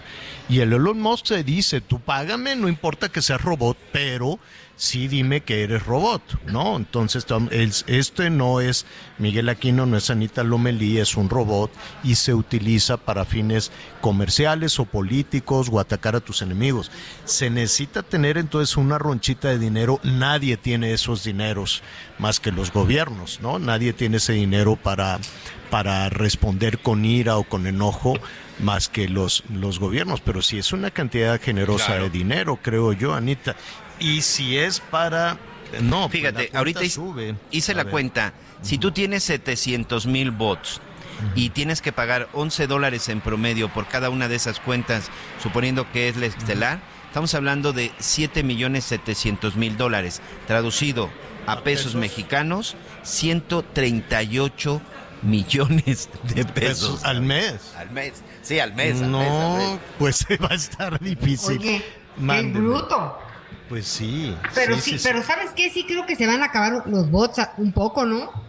Yo no, no, no, creo. Mira, el gobierno, pues, el gobierno tiene mucho, pues, bueno, pero cuando el objetivo cuando el objetivo es te puede, el gobierno no tiene cuando dinero, el objetivo es mantenerse no pero para esas cosas sí el presupuesto ah. es el doble de lo que se gastó Peña Nieto o sea el presupuesto para esta administración es enorme enorme, enorme. Entonces, sí, a nosotros nos pueden parecer 7 millones 700 mil dólares este, mensuales, pues, ¿cómo? ¿No? Pero para la cantidad de dinero público, para la cantidad de dinero de la gente que maneja el gobierno, porque no es dinero de ellos, me queda muy claro, este, pues puede ser, dicen, pues vamos haciendo ahí un, un presupuesto. Hay gobernadores, hay gobernadoras que se gastan también en el tema de espionaje y de las llamadas, pues una cantidad generosa de dinero. No es tanto, no es tanto como lo que les va a cobrar Elon Musk, pero sí hay una cantidad importante de dinero. Hace un momento estaba platicando con algunos responsables precisamente de educación de diferentes universidades, me estaban invitando a esta ya, ya tenemos lista a nuestro siguiente entrevistado. Sí, aquí ya está. Eh, eh, precisamente con el tema de educación, estamos preparando, preparando una, una situación, preparando un tema y eh, lo estamos revisando desde diferentes puntos de vista. Lo estamos revisando desde la, desde la infraestructura, que es lamentable la infraestructura eh, educativa en diferentes regiones. En unas está muy bien, en otras está muy bien, mal. Ahora que viene esta temporada que ya estamos viviendo con una temporada de calor, pues hemos encontrado algunas eh, escuelas pues ni siquiera son instalaciones rurales, por ejemplo en Guerrero, en algunas partes también de, de, Oaxaca, en algunas partes incluso de Michoacán, donde pues las niñas, los niños están en unas condiciones lamentables. Otro de los puntos que hay que revisar sí o sí son los dos años absolutamente perdidos, por más que se diga que eh, se va a estigmatizar a toda una generación. Bueno, no se trata de estigmatizar a nadie, se trata de ver cómo nos vamos a recuperar y no suponer que nada pasó con la pandemia. Se dieron dos años, dos años eh, de, y, la, y el otro tema es el conocimiento. ¿Qué estamos aprendiendo? Los adultos que quieren aprender, las niñas y los niños que entran al sistema educativo. Y uno de los puntos fundamentales del sistema educativo de la generación de conocimiento es el libro de texto. Yo recuerdo mis libros de texto, la verdad, Miguel Anita, con mucho, con mucho cariño y sobre todo los eh, de los primeros años de la, de la escuela, de la escuela primaria eran fantásticos. El libro de lengua nacional, el libro de lecturas, el, todos estos libros que por ahí debo de tener y la verdad es que los, los atesoro con muchísimo gusto. Que eran los mejores, Javier, porque era tu primer contacto como niño. Claro. y son de esos de las, cosas que del que sientes muy tuyos, ¿no? Claro, claro, claro, con la madre patria así en la en la en la portada, en fin. ¿Qué está pasando con los libros de texto? ¿Cómo son los libros de texto que van a tener ahora nuestras niñas y nuestros niños? Yo le quiero agradecer en este momento a Paulina Amosurrutia. Ella es directora general de Educación con Rumbo y te agradezco que estés con nosotros, Paulina. Muy buenas tardes. Javier, muchas gracias por el espacio, Ana María, qué gusto saludar. Oye, ya hicieron, ya hicieron ustedes, eh, tienen algún acercamiento, tienen algún, eh, eh, pues no sé, alguna evaluación de los nuevos libros de texto. Pues mira, desgraciadamente el único que se conoce es el libro para profesores de primero de primaria en español. Y el libro tiene muchos errores de fondo y de forma. Eh, de fondo se hacen comentarios en relación a personajes que al presidente le parecen relevantes, como Felipe Ángeles y otros tantos, lo cual no debería de venir en el libro de español. También se espera que los niños aprendan a, generar asambleas. Perdón que te interrumpa. Perdón, perdón que te interrumpa. ¿Cómo que Felipe Ángeles? ¿Qué tiene que ver? Exactamente, no tiene absolutamente nada que ver. Es una mezcolanza rara en el libro de español, en donde primero no es historia, segundo no va con las planeaciones pedagógicas y curriculares referentes a, los conocimientos que se tienen que aprender en primero de primaria. Es decir, el problema de los libros de texto hoy es que hay un desconocimiento real si hay planes y programas previos, si se hicieron planeaciones pedagógicas, si hay matrices curriculares, es decir, están generando libros a bote pronto saltándose todo el proceso pedagógico que se requiere para generarlos y metiendo ideología a más no poder, además de errores como expresando que es correcto decir dijiste con ese o veniste. Es, es grave porque se les está quitando a los niños la posibilidad de tener un conocimiento científico y en primero de primaria que es indispensable reforzar y consolidar la lectoescritura en español, pues es lo último que se hace en este libro. ¿Y a, qué consideran ustedes em, que, responde esto? Es decir, ¿quieren quedar bien con el presidente? ¿Quieren quedar bien con alguien? Eh, es un tema de, ideología en el que creen ciegamente, eh, en el sentido de que la educación, el rumbo de la educación ha estado absolutamente equivocado y ahora nos tenemos que ir hacia los parámetros de Cuba y Venezuela. Eh, y yo no sé, tal vez lo quien lo esté diseñando considera que esa es la ruta correcta. Hay varias cosas a tomar en cuenta aquí, Javier, lo que tú comentabas de los dos años de falta de conocimiento, pues la SEP no ha hecho nada por corregirlo. Es decir, primero el grave problema es que no han evaluado y regularizado la grave crisis post-pandemia. Segundo, que han traído personas de otros países creyendo que tienen que generar una masa comunista, perdón que lo diga así, en la educación del país. Y no hay nada más ruin y corrupto que acabar con la educación para perpetuar un sistema político. Y se ve así por los comentarios que se ven en este libro. Nos preocupa y nosotros desde Educación con Rumbo ya hemos generado varios amparos con suspensiones provisionales que hicieron que no quitaran la facultad a los profesores para evaluar a los alumnos, que no quitaran eh, algunas materias como matemáticas, que no se generara el programa piloto y ahora pues estamos esperando conocer más información de estos libros porque ciertamente creo que es como tú lo dices, quieren eh, ampliar su sistema político quitando el sistema científico de los libros de texto y generando una ideologización que afectará gravemente en una ya crisis de la educación en el país gana con esto? El grave problema que estamos viviendo hoy. Pues eh, mira, te agradecemos mucho. Yo siento que todavía habrá que conocer, habrá que conocer un poco más. Hay muchísimos factores que hay que tomar eh, en cuenta. Uno que estamos ya de lleno en un proceso, en un proceso electoral. No sé si la siguiente administración va a continuar con este, con este proyecto o no. Lo, la, finalmente los libros los libros con este contenido al cual te, refieres, no sé si ya existen, si ya se repartieron, si van a estar en el siguiente, eh, eh, en el eh, siguiente periodo escolar. ¿Qué, ¿Qué pasará? No tenemos todavía conocimiento si los otros libros existen, no han dicho nada. Y esto es delicado porque ya estamos en tiempo de que la CONALITEG genera el proceso de, generación de los nuevos libros de texto. Nosotros como sociedad civil organizada hicimos una petición en la oficialía de partes a la Secretaría de Educación Pública para que presente los libros, presente las planeaciones curriculares y tengamos claridad de qué se va a entregar a los niños en el siguiente ciclo escolar. Aunque estamos casi en un periodo político ya de transición, todavía les queda un ciclo escolar en donde pueden hacer mucho daño. Estaremos ahí pendientes de lo que suceda, de la exigencia que ustedes están pidiendo, desde luego, como cualquier otro padre de familia preocupado por una herramienta fundamental, históricamente el libro de texto quieras o no. Digo, en algunos, eh, en, en, algunas otros, eh, algunas otras maestras, maestros pueden tener algunos eh, elementos adicionales, pero de que es una columna vertebral la es y habrá que estar pendientes de su, de su contenido. Paulina, muchísimas gracias. Te agradezco mucho el espacio por dar difusión de esto y sobre todo por hablar de los viejos libros de texto que realmente educaron a toda la niñez del país y los cuales necesitamos de nuevo para generar una educación de calidad. ¿Tú te acuerdas de alguno? ¿Tú ¿Tienes eh, algún buen recuerdo de alguno de los libros de texto, Paulina?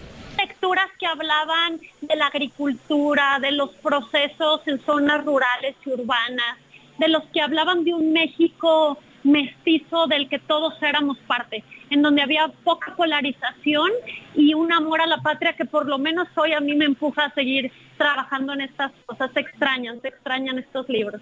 Definitivamente. Paulina Amosorrutia, directora general de Educación con Rumbo, muchísimas gracias. Gracias a ti, gusto saludar a todos los auditores. Y a una lectura, gracias Paulina, Anita, Miguel, ¿tú de cuál te acuerdas, Miguelón, de los libros de texto? Fíjate que también me, tocó parte de este tema de agricultura, de las cuestiones mestizas, pero también de las bondades y de lo que representaba el campo. Eso me recuerdo mucho en esta parte, y de historia, ¿qué te digo? O sea, de historia, a partir de todo el movimiento independencista y todas estas, Eran porfiriato. Yo me quedé con algunos, pero que, porque bueno, pues como buen niño los haces cachetos. claro. no, pero también. Pero luego los utilizas para recortar imágenes, Sí, era terrible. Anita los traía forraditos. No lo dudo. Sí, Súper con Ese, con ese plástico que se pegaban todos, entonces era un desastre y lleno de estampitas pero la verdad me acuerdo mucho de el libro de ciencias sociales porque sí planteaba pues algunas digo temas que tenían que ver con los movimientos históricos de las personas la comunidad del mundo en el país cómo se conformaba la sociedad el papel de cada uno. Pues siempre me gustó mucho este tema de, la gente y las historias. Sí. Eh, yo conocí el, eh, el libro de, de texto de las lecturas antes de entrar a la primaria. Quién sabe por qué. Bueno, ahí tenían uno seguramente en, el kinder que allá le decían parvulitos. Entonces, este. ¿Parvulitos? Sí, así. Lo del kinder. Pues sí, parvulito, eres un párvulo. ¿no? eres un párvulo. Entonces estabas en parvulitos, en el norte primero era parvulitos. Ya después ya se generalizó esto de, de kinder, ahora ya no le dicen kinder, ¿no? Ahora como le dicen este educación no sé qué. ¿Cómo le dicen al kinder? Bueno, eh, sí, es el kinder es que ahora es preescolar. es preescolar, sí. Kinder 1, Kinder 2. No era nada más un Kinder, no, no había. Sí, solamente un Kinder, correcto. a partir de los 3, 4 años ya estaba uno en el Kinder y sí, sí. Oye, pero ahora las mamás los quieren mandar al año y medio, mano. Fíjate que yo, por ejemplo, recuerdo mis años de Kinder en el no patio. Te creo, Miguel. De, en el patio de una iglesia. me acuerdo sí, te, juro que sí. Sobre en el patio de una iglesia. ¿Sabes qué me ayuda mucho a recordar las fotografías? Porque ah. lo mismo salía vestido yo de charro que de... Yo de pelotero tengo... ¿saben, ¿Saben para mí cuál es Suban esas fotos por el hoy sigo siendo víctima de bullying en una primavera. Mi madre me disfrazó de gusano. no tiene idea.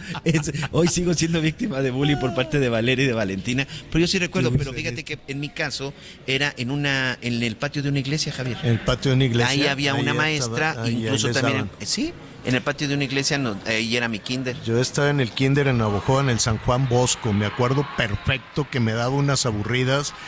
Digo, no aburrido, estaba muy bien, muy entretenido, pero yo ya sabía contar y leer y pues ahí estaba en, en el kinder y entonces este a la hora del recreo una polvareda estaba ahí el había un volantín entonces todos los niños corríamos subirse al volantín y no te querías bajar hasta que te vomitabas, ¿no? O ah, ya echabas para afuera todo el licuado y entonces ya te llevaban de nueva cuenta, te llevaban de nueva cuenta al salón. Pero ahí eh, conocí los libros de los que iban más adelante, de los de la primaria. Okay. Entonces ahí nos prestaban unos libros ya viejones, ya seguramente no nos correspondían, pero pues ahí los tenían. Y, y la maestra de Kinder nos enseñó a leer lo de la primaria. Entonces estaban las lecturas de Águeda y Miguel y cosas así.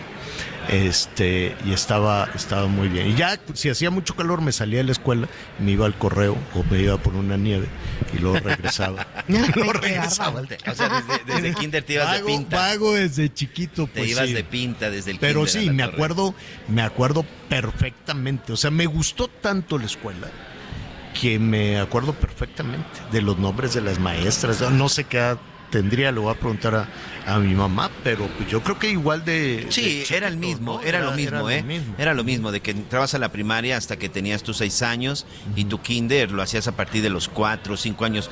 Yo, bueno, según me han contado y por lo que tengo de fotografías, yo hice un par de años de kinder. Seguramente habré llegado a los cuatro años y a los seis que empecé ya mi primaria. Pero creo que han sido, siguen siendo los mismos, siguen siendo las mismas edades. Pero bueno, sí es un tema que tienes que recordar.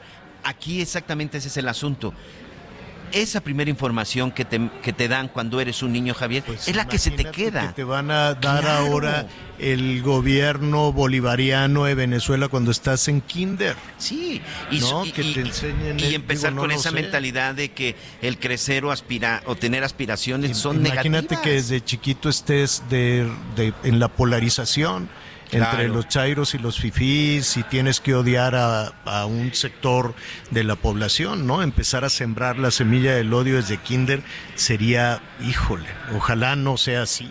No conozco los libros, los voy a revisar, me gustaría eh, ponerlos a discusión desde luego y esperemos que no, que no esté sembrada una semilla de diferencia, de odio y de polarización. Y Cuando los hace políticos diseñan un libro, pues ¿qué más van a poner? Es lo único que saben, ¿no? Y hace unos días recuerdo que el propio presidente Andrés Manuel López Obrador ya hablaba acerca de que se iba a venir una fuerte crítica con los libros de texto gratuito. Bueno, hacemos una pausa y volvemos.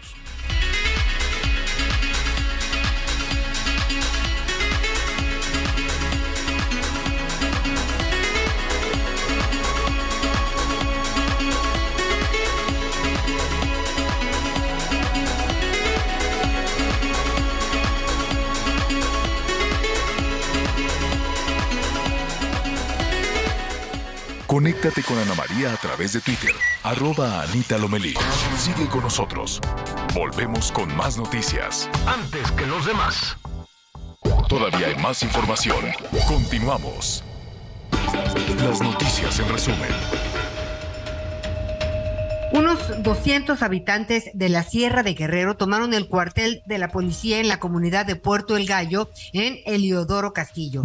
En el lugar retuvieron a unos 40 soldados y a 15 policías estatales para pedir al gobierno federal y estatal atiendan sus demandas, como la construcción de caminos y un plantel de la Universidad Autónoma de Guerrero.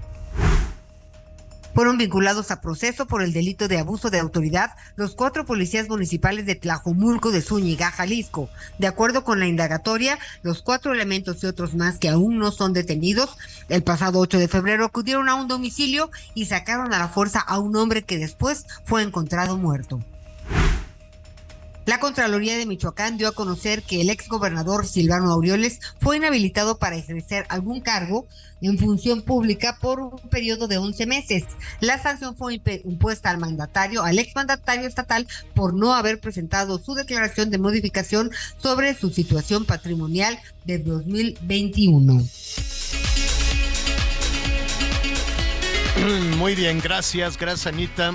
Eh, por cierto, te vimos ahí muy guapa en esta campaña para el cuidado del agua. Al ratito vamos a hablar de ese tema.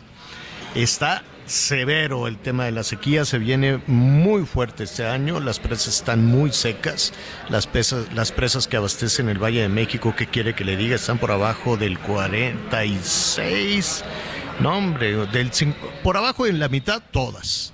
Entonces se viene un asunto serio, ya lo estaremos, ya lo estaremos retomando. Oiga, hay un barco que, mm, ¿qué día es hoy? Hoy es martes. Martes, señor. martes Hay 28. un barco, no, no, no, no, no, no, de esos buques este, petroleros, ruso, para que más te guste, como de película. Entonces se está acercando a Guaymas. Saludos a nuestros amigos que nos sintonizan allá en Guaymas, Sonora. Este barco viene con diésel ruso que al parecer, o por lo menos es lo que he visto en eh, algunos portales de, de los Estados Unidos, este, también en algunos comentarios de México, este bu- buque estaría descargando su carga de diésel en Guaymas. Correcto. El jueves 30 de marzo se prevé su llegada, de acuerdo con la consultora Argus. Y pues no, no, no, la verdad es que no se veía en el radar que México fuera un cliente de los rusos. Ahora, los rusos han cambiado toda su clientela. a partir de la guerra con Ucrania, este, pues todos los aliados de los Estados Unidos, yo quiero suponer, pero pues así como están las cosas que andan agarrados de la greña, los eh, el gobierno mexicano con los legisladores de Estados Unidos, ya escuchó también lo que dijo hoy también el responsable de la seguridad eh, Mallorcas eh, respecto al crimen organizado en México, en fin. Em, yo quiero suponer que México es aliado de los Estados Unidos y que Estados Unidos tendría que ser aliado de México. Formamos sí o sí, con todas las discusiones y lo que usted quiera, formamos parte del bloque comercial más potente del mundo. Pero bueno, em, a partir de la guerra, pues la Unión Europea ha estado fijando los precios del crudo. Hay algunos países que le siguen comprando gas bajo algunas eh, condiciones como Alemania y demás, pero en general los rusos han tenido que cambiar. Tienen a China como un cliente poderosísimo y tienen también a otros países que le han estado comprando dinero, comprando crudo. ¿Cuánto va a llegar? Pues, ¿qué serán? ¿Como 150 mil barriles más o menos? Más o menos, entre 145, 150 mil barriles en el buque Lucas primero. Bueno, ¿cómo se va a tomar esto en, en, los Estados Unidos? Eh, ¿Cómo se va a tomar cuando también está en el ambiente la posibilidad de que ahora sí la Casa Blanca, ahora sí el presidente Biden, ponga sobre la mesa el ultimátum para de una vez por todas solucionar eh, la disputa energética que se tiene con básicamente con empresarios de los Estados Unidos. Rápidamente en contexto, miles de millones, son miles de millones de dólares, no cientos, miles, que se invirtieron en México para la generación de energías limpias y las reglas del juego cambiaron. Entonces se siguen sumando los temas en materia energética con los Estados Unidos. El que sabe mucho de esto es Armando Guzmán, a quien me da como siempre muchísimo gusto saludarlo hasta Washington. Armando, ¿cómo estás? Con mucho gusto estar contigo como siempre. Muchos saludos, Javier. Muchos saludos a Miguel y Anita. Hola, y, hola. Y aquí estamos. Les voy a decir, esta es una de esas cosas en las que se le puede encontrar, uh, se le puede encontrar la vuelta. Como los abogados, cuando tú vas con un abogado, el abogado siempre te dice, no, le encontramos la vuelta, no hay problema. En esta le puedes encontrar la vuelta porque en realidad no se tiene que tratar de químicos, en este caso podría ser Ah, y, aquí es donde entra mucho del tejido fino de qué es lo que va a ser declarado, pero podría ser un, nivel de diésel ah, que ayudaría a mantener los precios del crudo y del diésel bajos en México, supuestamente, o podría ser químicos que también han tenido algún tipo de procesamiento con los españoles, porque antes de llegar a México, este barco, el Lucas Buno, estuvo en España. Entonces, supuestamente transporta nitrato de urea y amonio. Y, o, dice que es muy bajo en azufre, ultra bajo en azufre, que es, eh, es el mejor que hay, etc.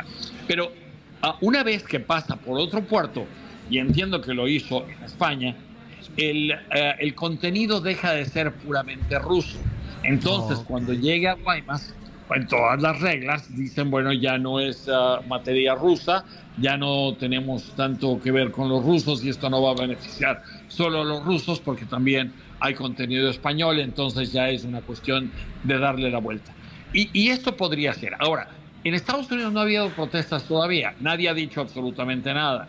No me extrañaría que el Congreso saliera, salieran muchas, muchas protestas y cosas muy hirientes que debemos dejar que se nos resbale. Ahora, hay varias cosas que también son importantes en todo esto.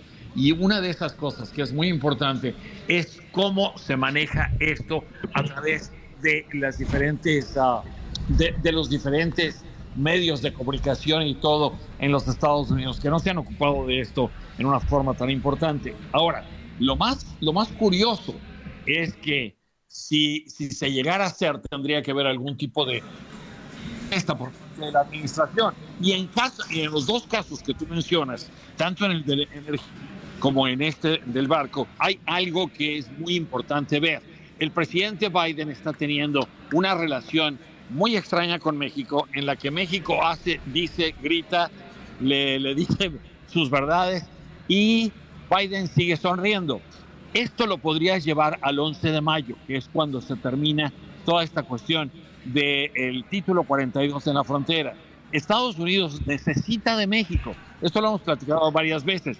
Necesita mucho de México porque necesita que le, sigan deteniendo a todas las caravanas migrantes y a todo esto, porque a, Biden eso sí lo puede dañar, eso sí le puede causar muchos problemas, uh, porque lo puede dañar ante los republicanos y en su intento este de reelección que tiene para el año próximo. Entonces, por eso es que Estados Unidos es tan tolerante, por eso es que Estados Unidos le busca la vuelta también, y cada vez que le dicen algo feo, pues se sonríe y dice, eso no es en realidad problema mío. Hay dos cosas chistosas. Una, en cuestión de energía. Esta cuestión de energía es como que Estados Unidos está dispuesto a llevar ante un panel de arbitraje a México por el incumplimiento de las reformas energéticas a que México no ha ido después de prometer que lo iba a hacer.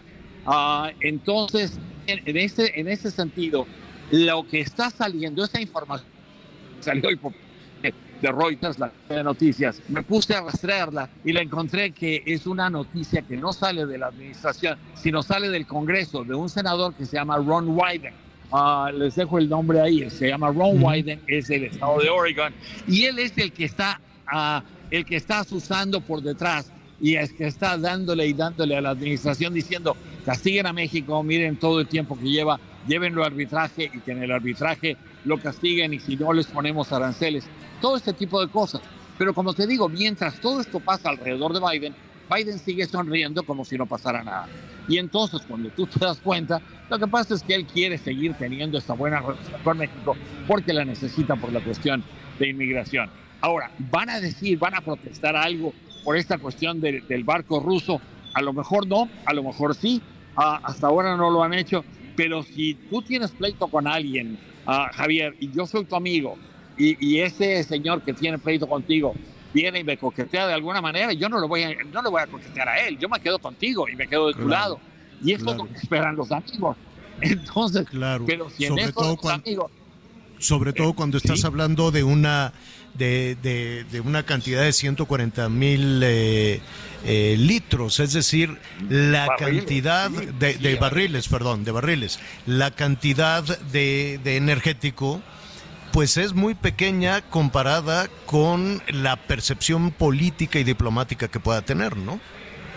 Exacto. El, el, la, la, relación México-Estados Unidos, ¿cuántas veces hemos dicho lo que es y los dos millones de dólares por segundo que van y vienen? Claro. O sea, eso no lo, no lo para nadie. Ahora, uh -huh. Estados Unidos, y, y, hay algo también, en esta cuestión de llevarnos a un panel de arbitraje, hay que tomar en cuenta que en diciembre, y esto lo reportaste tú, me acuerdo perfectamente en, en Hechos Noche y aquí también, uh, me acuerdo perfectamente que tú reportaste que México y Canadá habían ganado el panel de arbitraje en cuanto a los automóviles y el contenido de los uh -huh. automóviles. Uh -huh. Y hasta ahí se acabó todo. México y Canadá le ganaron a Estados Unidos. Estados Unidos dijo, ok, bueno, entonces vamos a seguir haciéndolo como ustedes quieran. Le voy a subir el precio a mis automóviles. Y es lo que hizo. En este caso, el que llevaran a México a este panel de arbitraje, yo no sé si en realidad terminaría en una cuestión tan, tan consecuencia, porque al final de cuentas, pues para nosotros el comercio exterior representa 86 centavos a cada peso. Es un demonial de dinero. Y para los Estados Unidos representa menos de 12 centavos uh, de cada dólar. Entonces, uh -huh. esa, esa diferencia tan grande a nosotros nos pone en desventaja, pero vaya, lo sabíamos cuando íbamos a estar en un tratado tan importante con, con, claro. con un país eh, tan grande. Claro. El, el, el, hecho, Armando, es que ya pasaron 250 días eh, con el tema energético. Ya pasaron Cierto. 250 Cierto. días, los dos países van a entrar ya en los procesos electorales y tal vez, solo tal vez, no lo sé, no habrá que ver. Efectivamente, esto eh, tal vez lo puso sobre la mesa alguno, alguno de los legisladores, pero eh, el tiempo ya corrió demasiado. Es cierto, y fíjate que si, si te das cuenta, la secretaria Rostro, secretario de, de, de Economía de México, Uh, le preguntaron acerca de esto mismo, supuestamente, recientemente en México, y ella dijo, los americanos han podido llevar, o los estadounidenses han podido llevar este, este cuento arbitraje de octubre, y no lo han hecho. Entonces tienen razones para hacerlo. Ahora, la gente en el Congreso es muy provocadora porque de eso viven y de eso hacen sus carreras políticas, etcétera. Entonces, este es otro senador encima de todos los que hemos hablado anteriormente, que dicen cosas muy hirientes, que dicen cosas que lastiman, porque a ellos no les importa. Al final de cuentas, las relaciones exteriores las lleva la Casa Blanca. Entonces, que la Casa Blanca se arregle con, con el amigo como, como se quiera. Y Al final de eh, cuentas es político, ¿no? Y, y los políticos son iguales en México, en Estados Unidos, en cualquier otra, en cualquier otro lugar de, del mundo se trata, se trataría de sacar raja de todo esto. Armando, muchísimas gracias. Eh, comentábamos hace un, un, momentito antes de entrar contigo que ya hay problemas serios de, de, de calor y de sequía en diferentes zonas de nuestro país. En este momento la primavera, la primavera pues ha sido pues benigna todavía en, en los Estados Unidos, si no me equivoco, California sigue con el invierno, ¿no? California sigue todavía con, con bajas temperaturas y con la lluvia, pero si tenemos este problema en las presas secas, con agua en México, yo veo en el horizonte que de nueva cuenta vamos a tener toda esta discusión del reparto de agua en la zona fronteriza de nuestro país. Y fíjate que tú, tú que eres del norte y en Sonora lo ven, lo ven muy clarito. Ah, eh, a, mí me preocupa la cuestión del norte de México, porque las aguas del río Colorado, que están, vienen de los tratados aquellos de repartición de aguas de Estados Unidos y de México, ah, están siendo restringidas en una forma muy, muy drástica. Cuando hubo toda la discusión esta de Tesla en Nuevo León, y, la intervención del presidente para, para, para tratar de arreglar toda esta situación, era cuestión también de agua. Y es que en Estados Unidos la sequía es verdaderamente angustiosa, en el sur de los Estados Unidos. Fíjate lo absurdo que es la cuestión en, en, California, tienen tanta nieve que se acumuló, tienen todo, todo esto, pero no hay forma de capturar esa agua y mantenerla. Entonces sí, la sequía ahí va a bajar un poco, pero la realidad de las cosas es que el sur de Estados Unidos está seco y está seco por, las, por, los cambios de clima que hemos tenido. Y eso va a tener un impacto muy serio, va a seguir teniendo un impacto muy serio en el agua que le llegaba a varios estados en el norte de México. Y eso hay que solucionarlo y la verdad es que cuando tú te das cuenta, pues, solucionarlo de dónde. Entonces estamos, estamos en una situación muy seria. Y, menos yo, los escuchaba acerca de esto. Y en un contexto de crispación política y diplomática, pues sumarle el tema oh. del agua, poco, poco beneficio habrá. Armando, ¿cómo tenemos temas? Como siempre, te agradecemos muchísimo. Encantado de estar contigo como siempre y, de estar con Anita y con Miguel. Los, los, saludo a los tres y a los tres les mando un abrazo muy fuerte. Muchísimas un abrazo. Gracias, Armando. 24 millones de litros de diésel serían lo que estaría trayendo este barco. Si en promedio cada barril trae 160 litros, en la torre son alrededor de 150 mil, más o menos 24 millones de litros. Creo que son 150... 150 mil barriles de diésel. Son 150 mil barriles de diésel.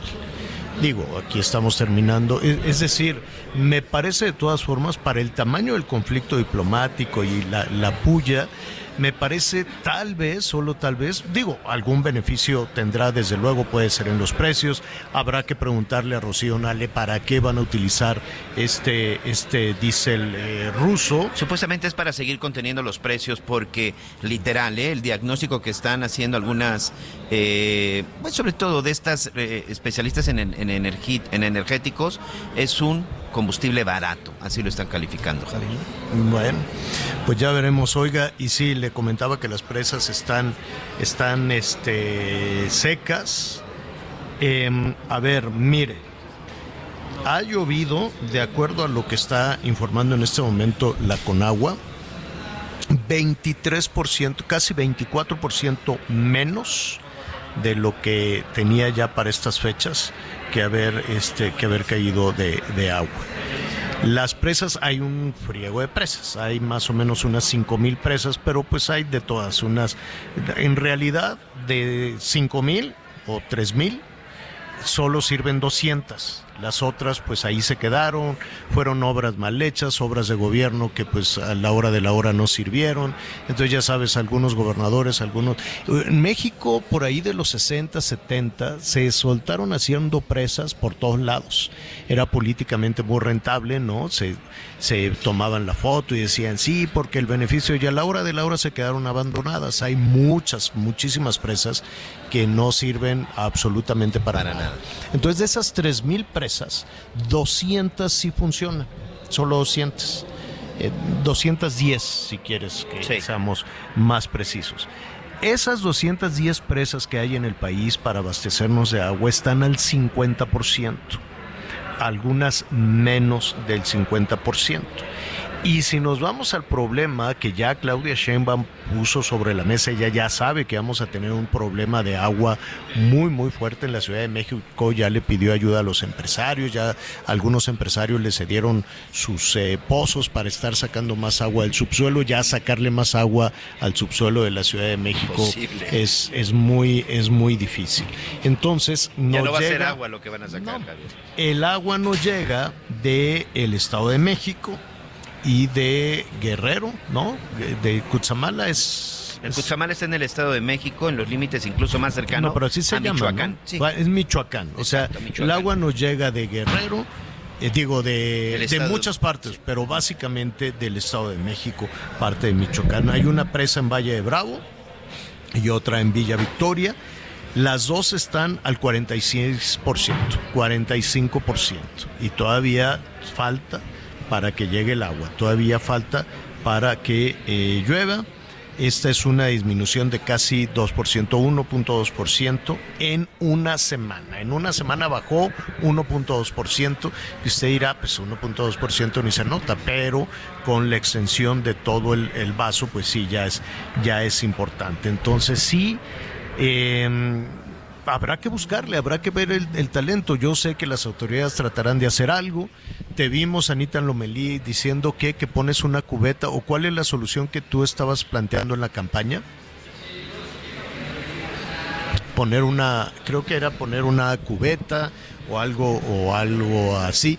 Hay, hay formas, todos sabemos. Hay muchas formas. Todos sabemos. Y sabes que si antes pues yo creo que el, lavarse los dientes y dejar la llave abierta o, por ejemplo pues algunos señores nos da por rasurarnos en la regadera, no haga eso, no lo haga, rasúrese con agüita así en, en, el lavabo, aunque no quede, aunque no quede bien, pues ya ni modo, vamos a andar todo el verano rasposos y, y barbones, hay que buscar la forma de, ser mucho más eficientes con el agua. Hay familias en este momento que ya están batallando con eso. Hay familias en muchas partes del Valle de México que no tienen agua en este momento. Fíjate que yo apenas en, en, la zona del sureste tuve oportunidad ahí de platicar con algunos empresarios y yo les decía, porque en el sureste del país, Javier, es el, única, es el único lugar en, el, en, México donde estamos en verde porque hay una cantidad de agua impresionante. Donde escabes, hay lugares en donde haces un pozo a tres o cuatro metros de profundidad, hay agua. En los ríos subterráneos más grandes del país se encuentran en el sureste. Sin embargo, debido a ese exceso de agua, por llamarle de alguna manera, no la cuidan como deben. Y creo que eso, yo les decía, yo vengo del centro del país, vengo de un lugar como Iztapalapa, por ejemplo. Allá por, eh, hoy empieza a faltar de pronto el agua porque están haciendo nuevas obras. Pero sabes qué, hay mucha gente que me doy cuenta que no saben lo que es una cisterna, no saben lo que es un tinaco en su casa, porque no tenían esa necesidad. Pero hoy uno de los graves problemas, nos vamos a Yucatán rápidamente, señor. Hoy han cancelado y por decreto las granjas porcícolas en el estado de Yucatán porque las heces becales, todo lo que son los desechos de los puerquitos, bueno, pues los están enterrando pues ¿saben qué? Todo eso está contaminando los mantos acuíferos. Y va a llegar un momento que vas a tener agua, pero ¿sabes qué, Javier? Contaminada. No pero pues, están que pongan una planta tratadora. Nadie quiere invertir porque ese es uno de los grandes temas. Pues además, díganle al Vila, quiere ser presidente. Ah. Saludos que nos escuchan allá. Que por cierto va a estar aquí también en el evento. Ya vino, ¿no? Vino aquí a la... ¿Cómo se llama? Al tianguis. Al tianguis turístico, Pero sí. ese nada más es un evento cerrado, ¿verdad? Yo no sé para qué se lo pelean tanto en Acapulco, en Ciudad. No, que venga el tianguis para acá. Que... ¿Sabes, ¿sabes ¿para cuál qué? el mayor Pues impacto sí. del tianguis turístico? Eh. Quien viene a Las nivel ventas. mundial, Javier, porque Sí. vienen muchas tour operadoras a hablar con los estados, a hablar con los hoteles, a hablar con las asociaciones para ver los destinos y sobre todo Claro. para empezar a mandar gente del extranjero. Realmente es un mercado que sí acapara gran Sí, sí, claro. importante ofreces- nacional, pero más internacional. ¿eh? ventas, Claro, es que la gente supone que en el tianguis turístico puedes entrar, ver, comprar, comprar boletos. No, nada. Los tour operadores así les dicen a las empresas Sí. que este, estamos muy presionados ya ahorita. Ya nos están diciendo que fuera, que vámonos. Si quieren nos levantamos, el Sí. productor. Oiga, este, saludos a Mérida, el Heraldo Radio 96.9 de la FM. Este, vamos a estar por allá haciendo precisamente Sí, sí, toda sí. esta historia de los puerquitos. Pero pues imagínate, ¿y la cochinita entonces qué? Ese, ese va a ser todo un tema. Y ahora sí nos subieron mucho, mucho el volumen. Pero sí, Porque vamos a estar bueno. platicando. Y también en los próximos días vamos a estar platicando. Hoy aquí en la Ciudad de México se firmó el convenio para el primer consejo hotelero en el país. En este caso es el consejero hotelero del Caribe mexicano. 125 mil habitaciones finalmente va a tener este Caribe mexicano. Por fin, las asociaciones de hoteles de Quintana Se pusieron de acuerdo, Javier. Siete asociaciones. Cancún, Tulum, Solidaridad, Isla Mujeres, Chetumal. Se- 126. Fíjate que le traigo muchas ganas a ese reportaje porque quiero ver, a ver, 126 habitaciones, ¿cómo las 26,000. amueblas? Sí. 126 Es un- mil. es un monstruo la 126 mil colchones, 250 mil colchones. ¿Cómo? ¿De quién El es tu servicio proveedor? y sí. Fumígate 126 mil habitaciones. No creo que estén llenas todas al mismo tiempo, pero a Bueno, ver. en promedio es el comer. 80%, señora La Torre. 80%. El Caribe mexicano en promedio tiene el 80%. Y si todos quieren huevito revuelto en la mañana, las 80 mil habitaciones. El tema de la ¿Y comida y, de la dónde bebida es- sacas? Sí. No, juguito de es naranja para todos. ¿De dónde? El turismo, casi el 40% del Producto Interno Bruto, Javier. Mm. Pero sabes que en Quintana Roo hay un gran problema, Eh. que espero que lo resuelva este consejo, el sargazo. Hoy eso Tony vamos a Chávez, hablar mañana. hoy Tony Chávez, Porque que es el primer presidente del Consejo Hotelero, dice, si no hacemos Ya. nada con el sargazo, se va a destruir gran parte del Caribe mexicano. Nos tenemos que ir. Sí, ya tan a gusto que íbamos. Gracias, Miguel Aquino. Señor, buen provecho. Gracias, Anita Lomelí. Vamos a comernos un taquito a ver de qué por aquí. Ya llegó Salvador García Soto. Siga con nosotros, ya lo sabe, yo lo espero a las diez y media en Hechos Azteca. Uno se va a poner buenísimo. Y siga con nosotros en el Heraldo Radio.